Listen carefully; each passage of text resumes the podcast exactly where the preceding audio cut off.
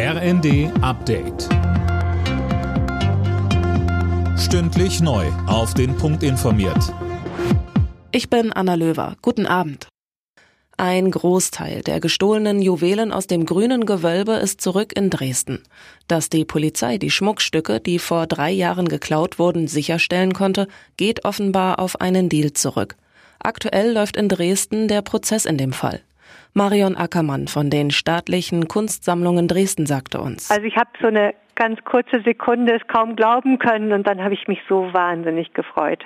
Ich habe ja die ganzen letzten drei Jahre immer fest daran geglaubt, wie, wie viele mit mir ähm, und wir haben ja auch alle gemeinsam viel eingesetzt dafür.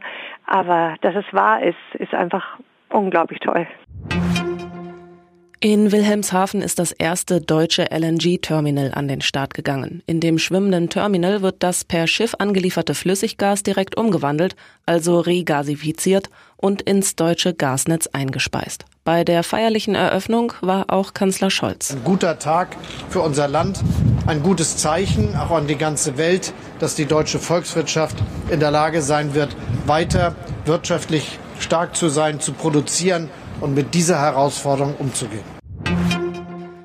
Russland attackiert weiter die Energieinfrastruktur der Ukraine. Allein in den letzten 24 Stunden wurden über 70 Raketen abgefeuert, 60 davon wurden nach ukrainischen Angaben abgefangen.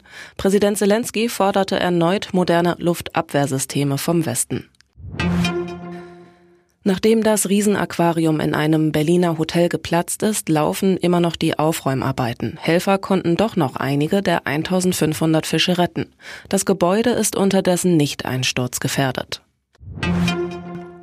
Bei der Fußball-WM in Katar hat sich Kroatien den dritten Platz gesichert. Gegen Überraschungsteam Marokko setzten sich die Kroaten mit 2 zu 1 durch.